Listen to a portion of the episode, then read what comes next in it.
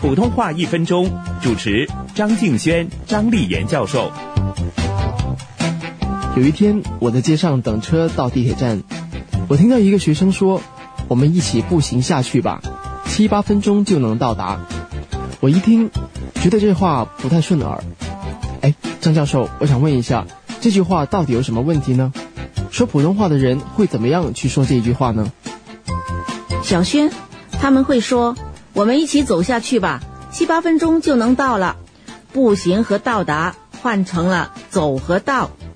那位学生说法，并没有什么错，问题是用词不配合语体。